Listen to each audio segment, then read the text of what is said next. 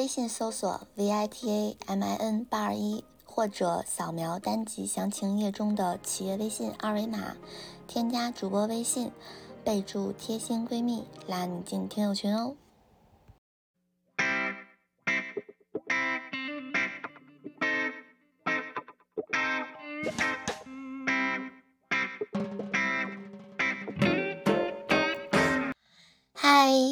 这里是你的贴心闺蜜魏谈，今天是第三十二期。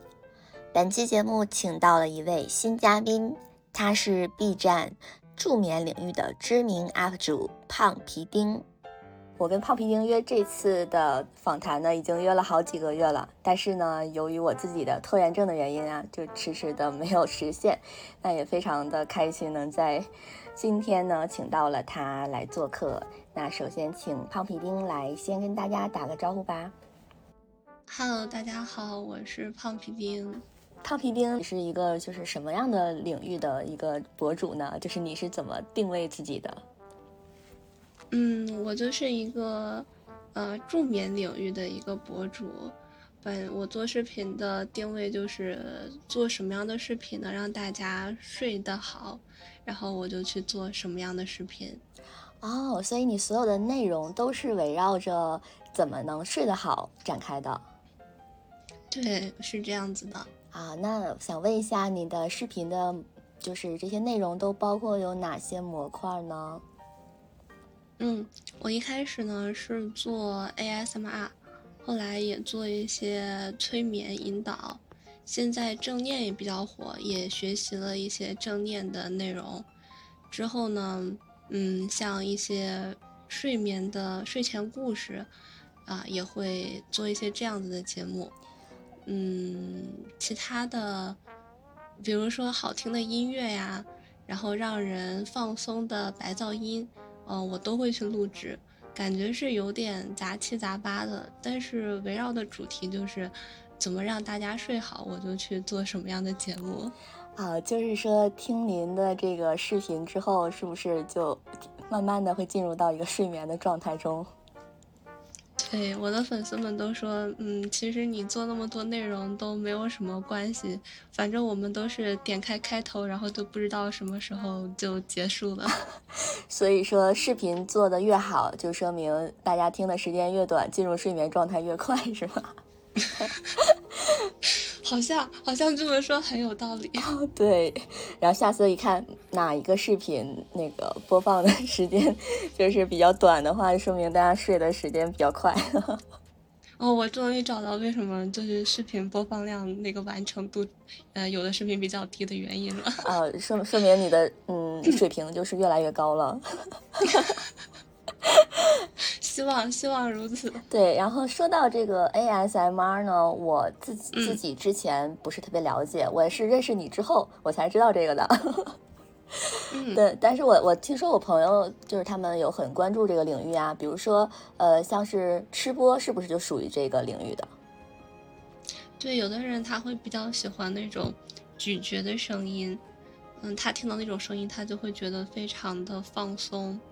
所以，有的人他会把这种吃东西的声音，嗯，然后在睡前去听，他觉得是一种很放松的 ASMR。对我，我有个朋友，他就是喜欢看各种的这种吃播的这种声音。其实我也不太能理解，可能我自己对这块不是很感冒。但是我想问一下，就是除了这个呃咀嚼的声音之外，这个 ASMR 还包括一些什么样的内容呢？嗯。ASMR 定义是一种自发性的知觉经络反应，然后它的呃特点就是人在听到这种声音的时候，会不由自主的感觉自己的头部、头皮这啊等部位，就是产生一种令人放松的那种啊感觉。那嗯，不同的人。对不同的这个声音，它的敏感度是不一样的。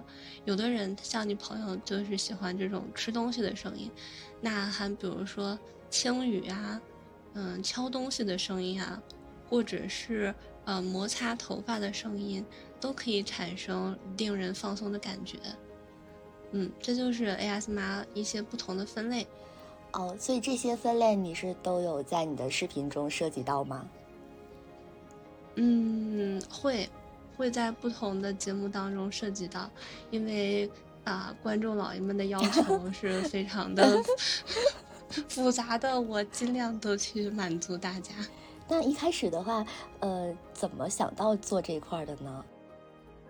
嗯，一开始的时候就是大一的时候，然后大一在学校的图书馆发现了一本那个呃催眠的书，然后书上就是写了很多催眠的稿子。那本书是北京大学啊方心老师写的一本书，书上说只要把这些声音录下来。人就可以进入一种催眠状态。我一想，哇，催眠好厉害呀！那我要学一学，我就把这些稿子录下来。然后呢，我录完之后，我听了之后，我觉得，嗯，确实很放松。于是我就把它放到了网上。放到网上之后，很多人就说，哦，你这个东西真的让我感到很放松。你可不可以以后再再更新一些这样子令人放松的东西？我就开始做这些。嗯，令人比较放松的音频，那 ASMR 也是令人放松的，呃，东西吧，令人放松的音频，所以我也去，啊，做了这方面的一些视频，所以从那个时候开始就更新 ASMR 了。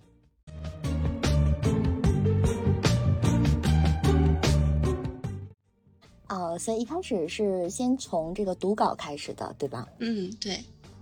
哦，那我就很想问一下，就是 ASMR 这块儿可能会涉及到一些韵律的敲击啊这种，然后就想说，哎，这到底需要用多少种工具啊？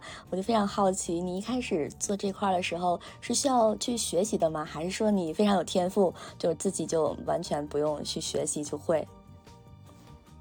嗯，国外有很多优秀的 ASMR 作者。他们就是有很多视频，他们会触发各种各样的声音，然后让人啊听起来非常的放松。我一开始就是先去看他们的视频，进行一下模仿，慢慢的呢就养成了一个习惯。这个习惯应该是我们嗯这些做 ASMR 的博主的一个职业病，就是我们如果出去逛街的时候，我们看到什么小东西就会拿起来敲一敲。顺 顺手敲一敲，走到哪敲到哪里。如果碰到什么好听的声音，哦，那这个东西很好，就要把它拿下来，去给观众老爷们呈现一下。原来是这样，那你都有敲敲过什么奇奇怪怪的东西吗？比如说这个声音，今天下午刚买的，这是玻璃杯吗？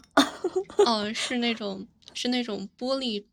呃，玻璃罐装的那种雪碧，哦，对，我感觉得敲的真的很好听，你敲的就是很有旋律，不是说随便敲一敲的那种感觉。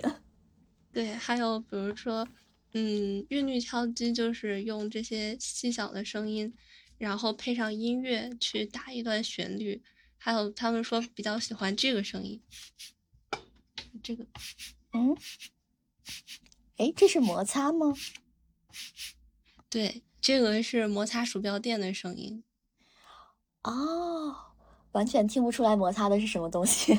如果如果你两个结合起来，就变成了这样，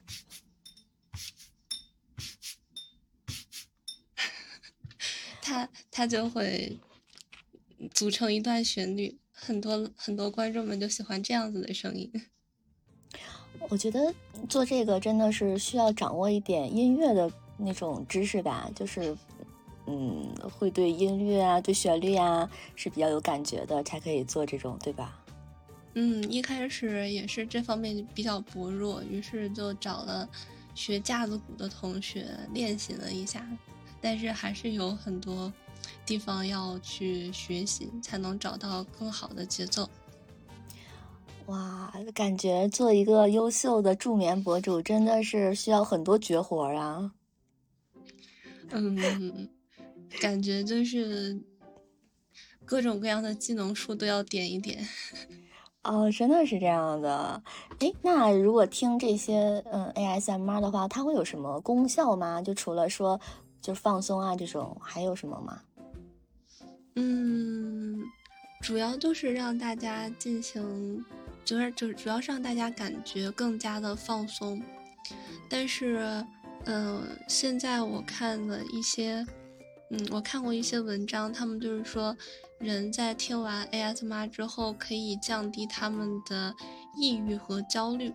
也有一些人对比过正念冥想和 ASMR，认为 ASMR 也是一种非常好的，嗯，解压放松的一种方式。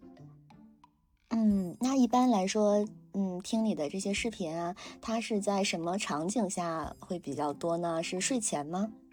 嗯，一般是睡前大家会听，比如说晚上或者是午睡的时候。当然，也有些人。他们就是在工作的时候也会听我的声音，我就碰到一些学生，他们说他们在赶论文的时候也会听我的声音，他们认为这样子非常的，呃，减压，或者是有一种陪伴的感觉。哦，是不是有一点像是听白噪音的那种感觉？对，我觉得是这样子的，他们把我的声音当做一种白噪音。哎，那说到白噪音的话，它是一种是怎么样录出来的呢？是自然的声音吗？还是也是需要人为的去创造的？嗯，白噪音一般就是指一些自然里面的声音吧，比如说下雨的声音、打雷的声音、海浪拍打沙滩的声音。这样子的声音一般被称作为白噪音。这样子录制的话，都是拿着麦克风，然后到大自然里面去录一些声音吧。当然，还有些人喜欢，比如说咖啡店的声音，甚至有一些人喜欢上课老师讲课的声音，或者是开会的声音。有些人，我我曾看过一个，嗯，就是助眠的 app，里面就有。数呃数学课，数学课的声音，模拟在数学课睡觉的声音，我觉得非常的有意思。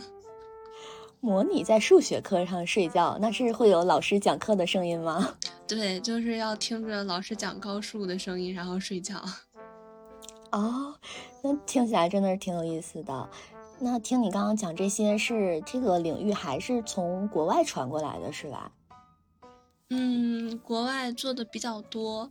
然后国内的话，嗯，没有那么多，国外比国内稍微要好一点。哦，但这个行业的话，就是它从出现到现在大概有多久啊？大概有十年左右吧，也不是特别多。哦，那还是蛮新的。然后你已经做这个行业已经快七年了，真的是非常的领先。谢谢谢谢。我觉得确实是，那这些的话有什么是你自己的原创吗？嗯，我的原创的地方就在于，嗯，我把催眠术和 ASMR 结合在一起了。那催眠就是让人进入一种放松的潜意识状态。嗯，人在这种潜意识状态的时候，他会更加的放松，或者是进入过去的一个情景当中。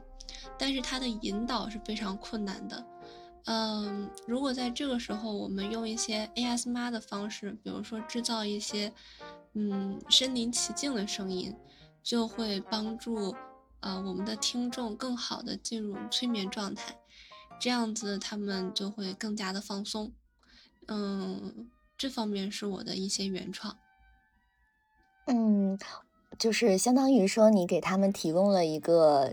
背景音，然后还有你的引导词，对吧？对，对，哦，非常棒啊！哇，我因为我看了你的视频，就是你最近好像发的催眠类的蛮多的。嗯嗯。啊，我说到催眠的话，嗯，因为我觉得大家有很多人对催眠有一些误解，就包括我之前没有学心理学的时候，我也会有一些误解，我会觉得说。呃，催眠是不是就拿着一个什么灵摆在你眼前晃啊晃，然后你就能说出银行卡的密码呀？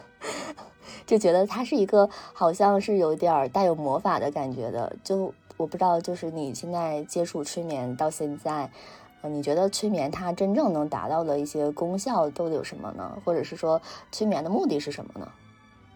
催眠一开始是由精神分析流派的弗洛伊德使用的。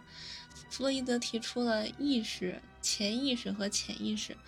那催眠大概就是介于啊人在意识和潜意识之间的一个状态，所以它并不是让人睡觉，而是让人嗯回到一种像在梦中的感觉。但是这个梦又是可以让人支配的，大概就是这种感觉吧。催眠是可以真的是能够治疗拖延症吗？其实我们说，嗯，与其说是催眠师催眠这个，呃，来呃被催眠者，不如说是，呃，自己催眠自己，因为只有你完全相信催眠师，才能被催眠。而你相信催眠师，其实是因为你自己催眠了你自己。所以，如果说如果说可以治疗拖延症的话，不如说是，呃，来访者相信，嗯，他拥有，呃，可以掌握自己时间的能力，所以他就可以，呃，治疗自己的拖延症。是不是说，嗯，只有他愿意被催眠，他才可以被催眠？对他接受了我不再拖延这个信息。比如说，有大概百分之多少的人他是？嗯，容易被催眠的呢？因为我知道，好像有些人他就是不太容易被催眠。嗯，这个具体的我不太清楚。嗯，这个是不是要看他是不是敏感啊？因为我看你有一个视频是说，呃，来测试一下自己能不能被催眠。对，这个要看自己敏不敏感。一般来说，嗯，儿童非常容易接受暗示被催眠。还有就是。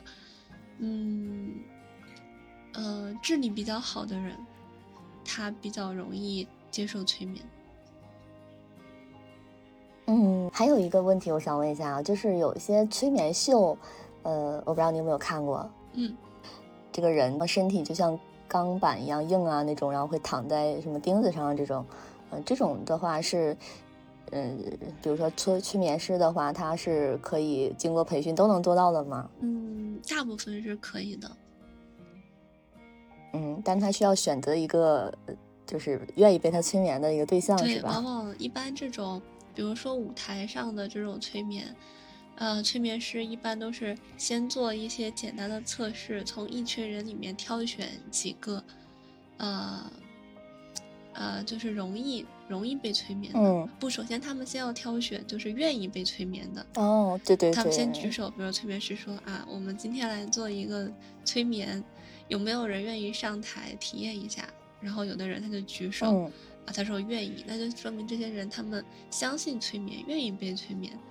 呃，等跳，这就是第一轮筛选。第二轮筛选，这些人啊接受一个催眠之后，催眠师就会通过他的催眠发现。啊，有的人他的接受能力非常的强，于是他就被留下来进行下一步的催眠。哦，然后这种最后留下来的，经过这几轮的筛选之后，最后留下来的人，他就是非常容易被催眠的人，就可以大大的提高，嗯，催眠的成功性。所以我们在电视上看到的催眠秀，啊，经常会有一些非常夸张的，呃，一些表演，比如说人桥啊这样子的。其实是因为，嗯，本身这个，呃，被催眠者他就是非常，嗯，敏感的。看的时候，我还是觉得这个功力一定很深才能做到吧。我觉得首先这个催眠大师一定是一个非常有自信的人。对对，自信是非常重要的。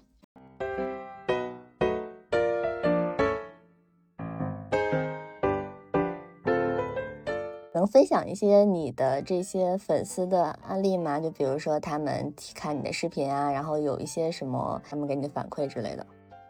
嗯，比如说每年高考结束都会有一些粉丝跟我说，嗯，胖丁，我听了你的视频，然后我非常的放松。嗯，我现在高考完了，我考了一个不错的成绩。嗯，这是我比较啊欣慰的，每年都有。还有一些。嗯嗯，反正经常会有人给我发私信吧，说他们，嗯，用我的视频度过了一段比较艰难的时光，他现在好一些了，所以发视频来感谢我。嗯，哎，那你的粉丝的话，大概都是什么样的人群比较多呢？嗯，主要是一些学生和刚刚工作的年轻人，因为学生的话，他们的学习压力比较大，然后，嗯，工作刚刚工作的同学呢，他们对未来会有一些迷茫，会有一些不适，这样子的人群是我，嗯，是比较关注我的人群吧。那还是整体都蛮年轻化的。嗯，对。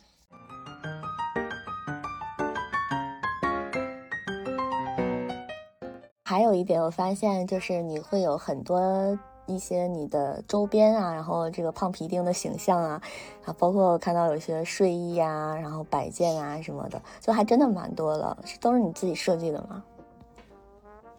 嗯，大部分是自己设计的，因为。呃，用了一个比较可爱的一个虚拟形象，这个形象就是宝可梦的那个胖丁的的的的拟人嘛，因为你不能真的去用人家宝可梦的那个 东西，不然任天堂就过来打官司了。现在就是呃自己设计了一个形象，然后就做了一些呃纪念品，比如说嗯小镜子呀、小扇子呀。还有，嗯，还有一些，比如说抱枕这种东西，感觉其实我自己也收藏了好多，就抱在怀里感觉非常的治愈。我的床上也摆了好多自己，就我的手机壳也是我自己。哇，都是你的这个少女形象是吗？嗯，对。啊，哎，那这些东西是你在售卖，还是说就是送出的比较多一点？呃，赠送，现在就是赠送一些粉丝，但是还没有售卖，因为比较忙嘛。如果去售卖的话，你还要有生产线，还要联系呃厂家，啊调货，嗯等等一系列要要有一个呃生产线。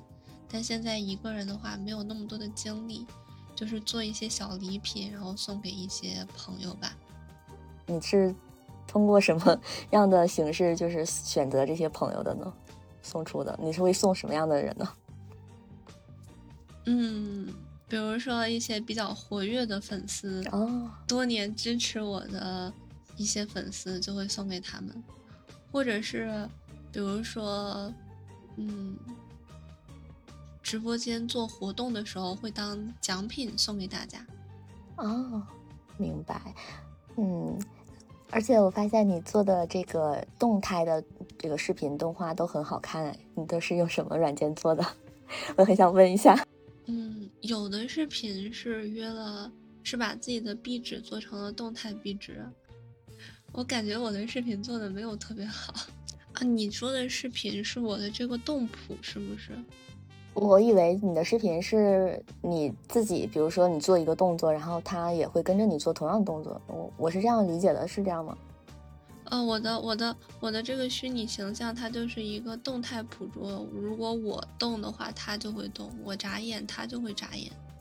哦，这个是怎么做到的？我左右摇头，它就会左右摇头。就是这是一种 Live 二 D。哦，哇，好高端。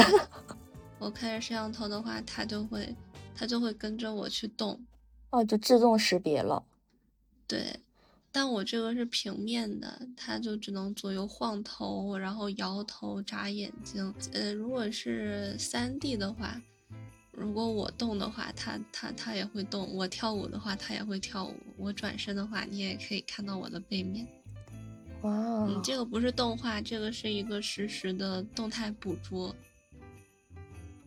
嗯，就可以当虚拟主播了。对对对，没有，这都是去找，这这个要去找，就是画师去给你绘制这个形象，然后建模师把你的这个动画变成会动的。哇，这么复杂！把你的这个例会变成一个会动的人。哦，那我想问一下，你今后会考虑露脸吗？暂时不会考虑露脸，因为有一个虚拟形象，现在都是以这个形象为主去运营它。因为这个形象它非常的可爱，但其实我我在现实当中，我我非常的高大，我感觉这种东西就像是在，嗯，就像是在网上，然后你你就可以去，你可以去当你在现实，你可以去体验你在现实当中不同的一个性格，你用这个你用这个形象的时候，你就可以，你就是扮演好这个形象，它非常的元气，非常的可爱。所以我在网上我也想扮演这样子的一个人，嗯嗯，那比如说会不会再开一个账号，就是运营一个，哎，就是比较偏个人化的，或者是一些其他身份呢？就是露脸的话，有有没有这种考虑呢？嗯，没有，暂暂暂时没有，因为露脸的话，嗯，露脸的话还要还要学会。化妆还要打光，还要有直播间，还不能胖了，我会觉得很麻烦，所以我觉得当一个皮套也非常的好。我觉得你对自己要求比较高，因为你本来就已经很好看了呀。但是，但是在网上当一个纸片人，我也觉得很开心，就终于实现了当纸片人的梦想。哦，就是体验了另一种人生。对对对，可以体验，可以体验当一个萝莉。哎，真不错哈！生活中是个御姐，网上做萝莉。对对对，生白天是御姐，晚上是萝莉。晚上就要切大号了，切号了，体验另一种人生。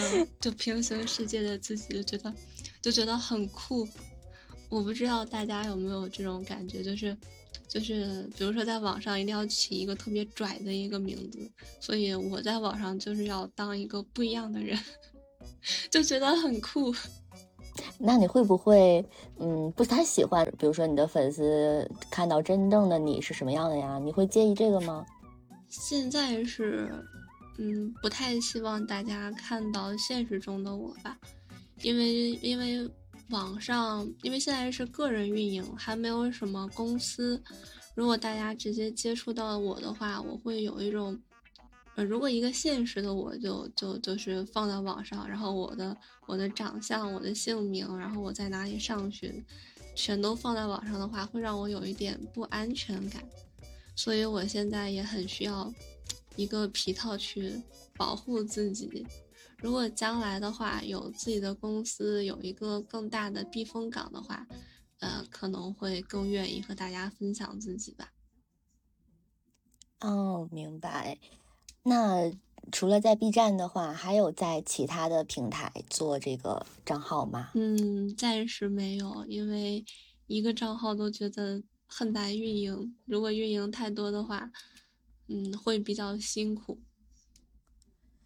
嗯，说到这个账号运营，我觉得我很佩服你的一点是，好像你做这个已经快满七周年了，是吧？对对对。天呐，我觉得很少有人能做一个账号做这么久，因为很多人他可能做一个账号，即使是曾经做的非常非常好，然后都有可能有一天就停更了。那是什么动力让你坚持这么久的呢？嗯。什么动力让我坚持这么久？对，就是中途有没有想过放弃的时刻呢？对，有很多，有很多想放弃的时刻。嗯，嗯，那为什么没放弃？为什么没有放弃？我也不知道，反正就很神奇。嗯，呃，坚持这么久，因为大家，因为在网上可以认识很多不同的人，你可以看到。嗯，你可以看到这个世界上哦，还还有这样子的人，嗯，所以我就觉得，嗯，大家的支持嘛，就给了我很多的动力。中间有没有过停更的时候？啊，中间有很多停更的时候，比如说期末考试了，然后停更一下，啊，比如说，啊，比如说这个。最近身体不好，停更一下，或者是，呃，比如说要去考研了，然后停更一下；出去实习了，停更一下，就有各种各样停更的时刻。那最长的话会停更多久？最长的话就是考研的时候吧，然后停更了将近有半年。那你停更这么久，再回来的时候，会有一些不舒适的感觉吗？还是会怎么有什么嗯，觉得跟以前不一样的地方了？不一样，会掉粉。一段时间不更就会掉粉。那那会不会就是有一点不太有自信，就是继续做的感觉？嗯，没有，因为因为我觉得。呃，因为我觉得我停更的时候，嗯，比如说我停更的，我我停更去考研，那我停更的时候其实也是为了这个频道去积蓄力量。我我我我我如果不停更的话，我可能永远都是做一些，嗯，我已经会的东西。但是我停更之后，我学了一些，我虽然停更，但是我在停更的这段时间，我学习了一些新的东西。比如说心理学的各种知识，当我回来的时候，我就可以把我以前学到的一些知识，再融合到我的作品里面呈现给大家。我觉得看似是一段时间没有更新，然后没有直播，啊，粉丝量有一个下降，但其实我个人我知道我自己的能力是提高了，我将来就会做出更好的作品，啊，回馈给大家。我觉得是这样子的。我觉得，嗯，一直一直更新，一直更新，嗯，是挺好的，但是也需要一段时间，就是沉淀下来，呃，去学一些东西，这样子有了一个提高之后再回来，然后带给大家是，嗯，比较好的。嗯，我觉得你这个想法非常非常好。那你现在是？已经开始读心理学上学了，是吧？对，又又去上学了。那又去上学了，这个视频的话还有时间做吗？哎，嗯，说实话，时间不是特别多，因为经常有事情就被老师叫走了。哦，哎，然后还还要工作是吧？是不是还实习了？对对对。哇，那你这是又要实习，又要呃上课学习，然后还要去兼顾到自己的视频，嗯，怎么兼顾的这三件事情啊？你真的是太厉害了。嗯，白天的时候，因为研究生的课不是特别多，周内的课可能就两三节，嗯，上完之后就是老师安排的一些实习和工作，呃。虽然老师的工作比较多嘛，但是他比较灵活，你就可以，呃，你就可以在下午啊去给他完成，然后晚上的时间我就留给自己做一些投稿，做一些直播，呃，是这样子的。在你现在来看的话，是不是学习要优先于你做视频呢？嗯。对，学习目前是优先于啊做视频，因为因为感觉自己是跨专业的嘛，去接触一些啊，去去真正的接触这个心理学，它还是挺难的。真正读了心理学之后，就发现心理学跟之前想象的不太一样。之前我们想象的大概就是。哦，两个人，一个是咨询师，一个是来访者，两个人到一个小房间里面聊一聊，来访者就好了。但是如果，但但，但是如果真的真的读了心理学之后，你就发现，哎，好像跟那个不太一样。嗯，真正的心理学，它现在比较偏学术方向，比较它是一个工科。比如说，我们研究。这个人他为什么有抑郁？他为什么有焦虑？我们可能研究一下他的大脑结构是怎么样？是他的皮质层跟别人有什么不一样吗？还是他的，还是他的髓鞘？还是他的大脑？啊，哪个地方跟别人不一样？现在都是从基因方面去研究这方面的内容。嗯，如果想毕业的话，就要做一些实验和研究。像学校里又上了新的核磁仪器、新的脑电仪器，就是为了让心理学的同学们去做实验。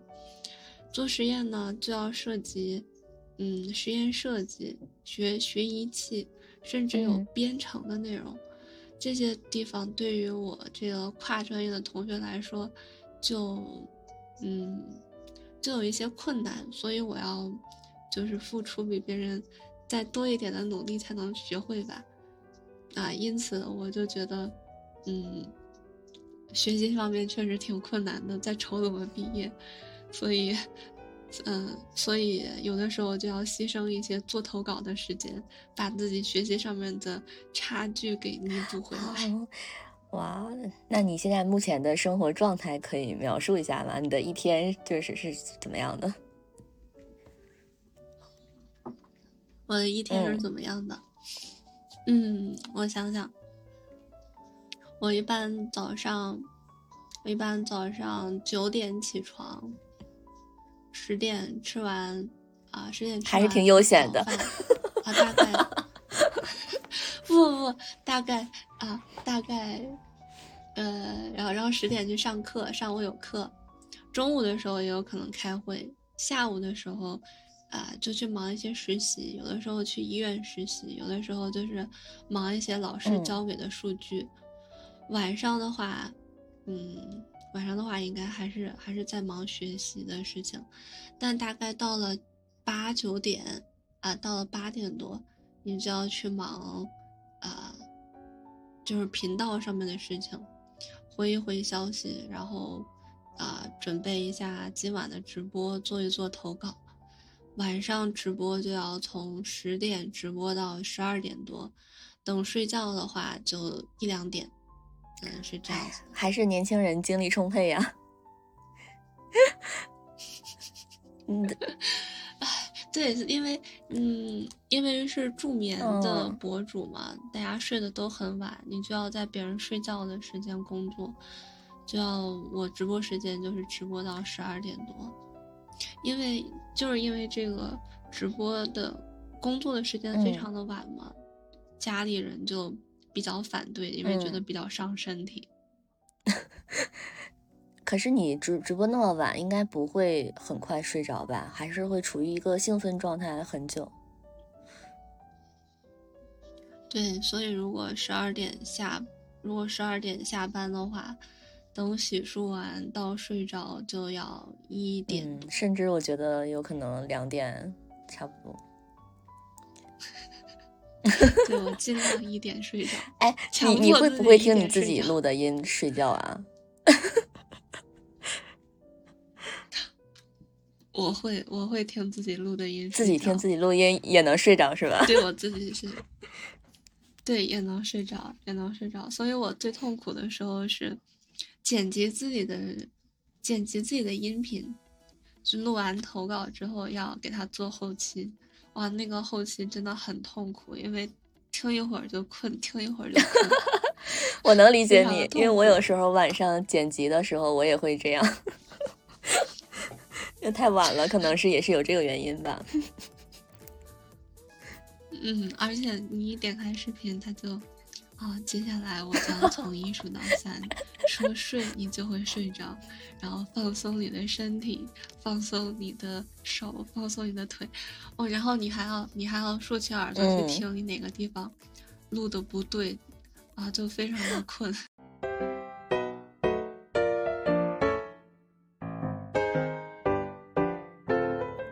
有一个你是用手势催催眠的那个，我觉得那个好神奇啊！那个看着看着，真的就感觉就是要想要闭眼睛，你知道吗？那个是你原创的吗？啊，那个也不是原创，不过那个确实挺神奇的感觉。嗯，对，因为我也有些有些 ASMR 博主，他们就是用手去摸镜头，就会让人感觉非常的放松。我就在那个基础上，我看了之后，我觉得特别好。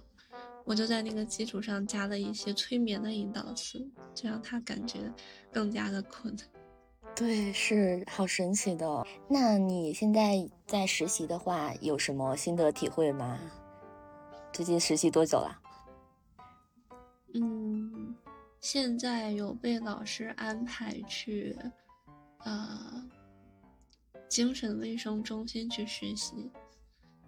嗯，去了睡眠科和儿少科，里面就是有一些睡眠障碍，呃，睡眠障碍和，比如说抑郁症、焦虑症的一些人群。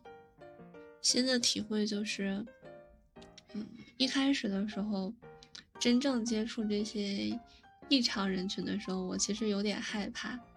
但嗯，但真正接触起来，经历一段时间之后，觉得，嗯，觉得他们，觉得他们也也挺可爱的吗？对，也挺可爱的。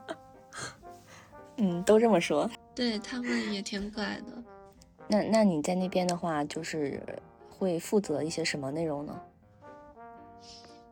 主要负责，嗯，和病人的一些聊天。问问他们最近过得好不好呀，或者跟病人的家属聊一聊，呃，病人的最近的一些情况。还有，如果是，啊，在儿少科的话，就会带小朋友们做一些游戏，比如说团体沙盘呀，还有团体的一些活动，人际交往方面的，养成好习惯方面的。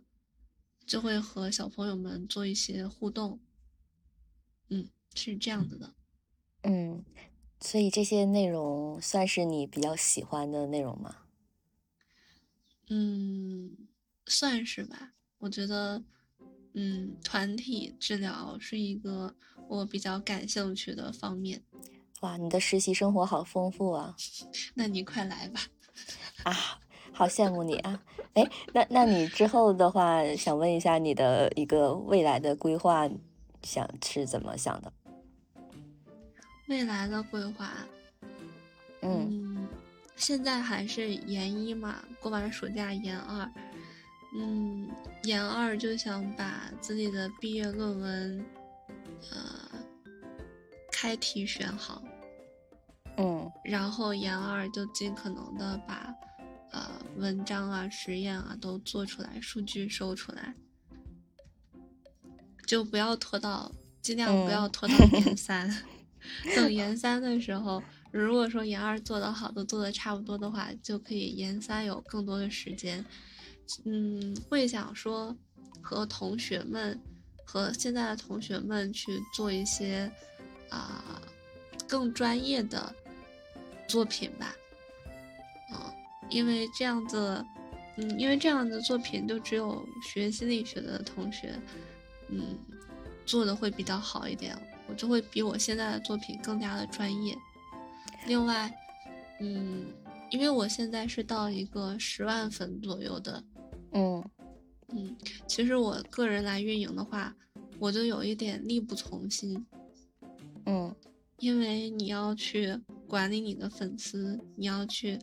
做你要去写台本、录制台本、做后期，啊，做视频、做直播。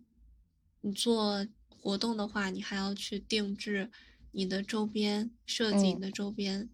还有我的形象的话，也要去约画师、约建模师。嗯，其实到了十万粉左右，呃，个人运营的。呃，博主就比较少了，一般都需要自己的一个团队，所以我现在就很力不从心。我希望到研三的时候，如果有余力的话，就发展一下身边的同学，啊，让大家和我一起来做这件事情。嗯，我觉得，嗯，这个想法是非常对的。我其实我也有这种体会，虽然我现在还没到你这个程度，但是，但我就觉得我自己一个人也忙不过来了。就是你想，你想要扩大，但你一个人的力量就在那儿，真的是这种感觉。嗯嗯，那你现在关于开题的话，你已经有想法了吗？已经想好做什么了吗？我开题的话，主要就是围绕呃睡眠领域。哇，就是对上了，对口。对对对对，只要只要在围绕睡眠领域，然后用一些。啊正念的方法或者是催眠的方法，呃，对比一下线上线下的，呃，对比一下线上线下有没有什么区别？嗯，大概是这样子的。嗯，就是你对于这个睡眠这一块儿，好像是特别特别的喜欢，我感觉就包括你现在实习呀，然后你都有在这个关注睡眠这个领域。嗯，对，因为我的频道就是围绕如何让大家睡觉嘛，所以就想，嗯，自己也研究一下这方面，啊，以后出一些更好、更专业的投稿去帮助大家。嗯，那以后会不会做一个？就是如果你毕业了的话，你会选择做全职的博主，还是说你会选择去一个地方去工作，然后再兼职做博主啊？未来的话，应该会，嗯，应该先会做一段时间的兼职吧，因为，嗯。因为自己想在心理学领域更加的深入一些，可能会先去一些心理机构，啊，进行一下啊工作。另外也要看一下他们的团队是如何运营的，因为如果到后面做全职的博主的话，嗯，可能需要自己的一个小团队。但对于如何带领团队工作的话，我这方面的能力是比较欠缺的。所以我希望先去工作一下，看看大家是如何，嗯，运行这么一个小团体的。等等等，以后有更多积累更多的经验之后，啊，再去考虑有自己的，呃，一个呃小小团队，是这样子的。嗯，我觉得你的规划真的是非常的清晰。谢谢谢谢。好的，那今天就先这样。感谢我们的胖皮丁今天来到这里做客。那我希望以后胖皮丁可以多来我的频道做客，好不好？谢谢谢谢，那太棒了。再次感谢胖皮丁，谢谢。好，谢谢维塔，谢谢大家。嗯，拜拜，拜拜。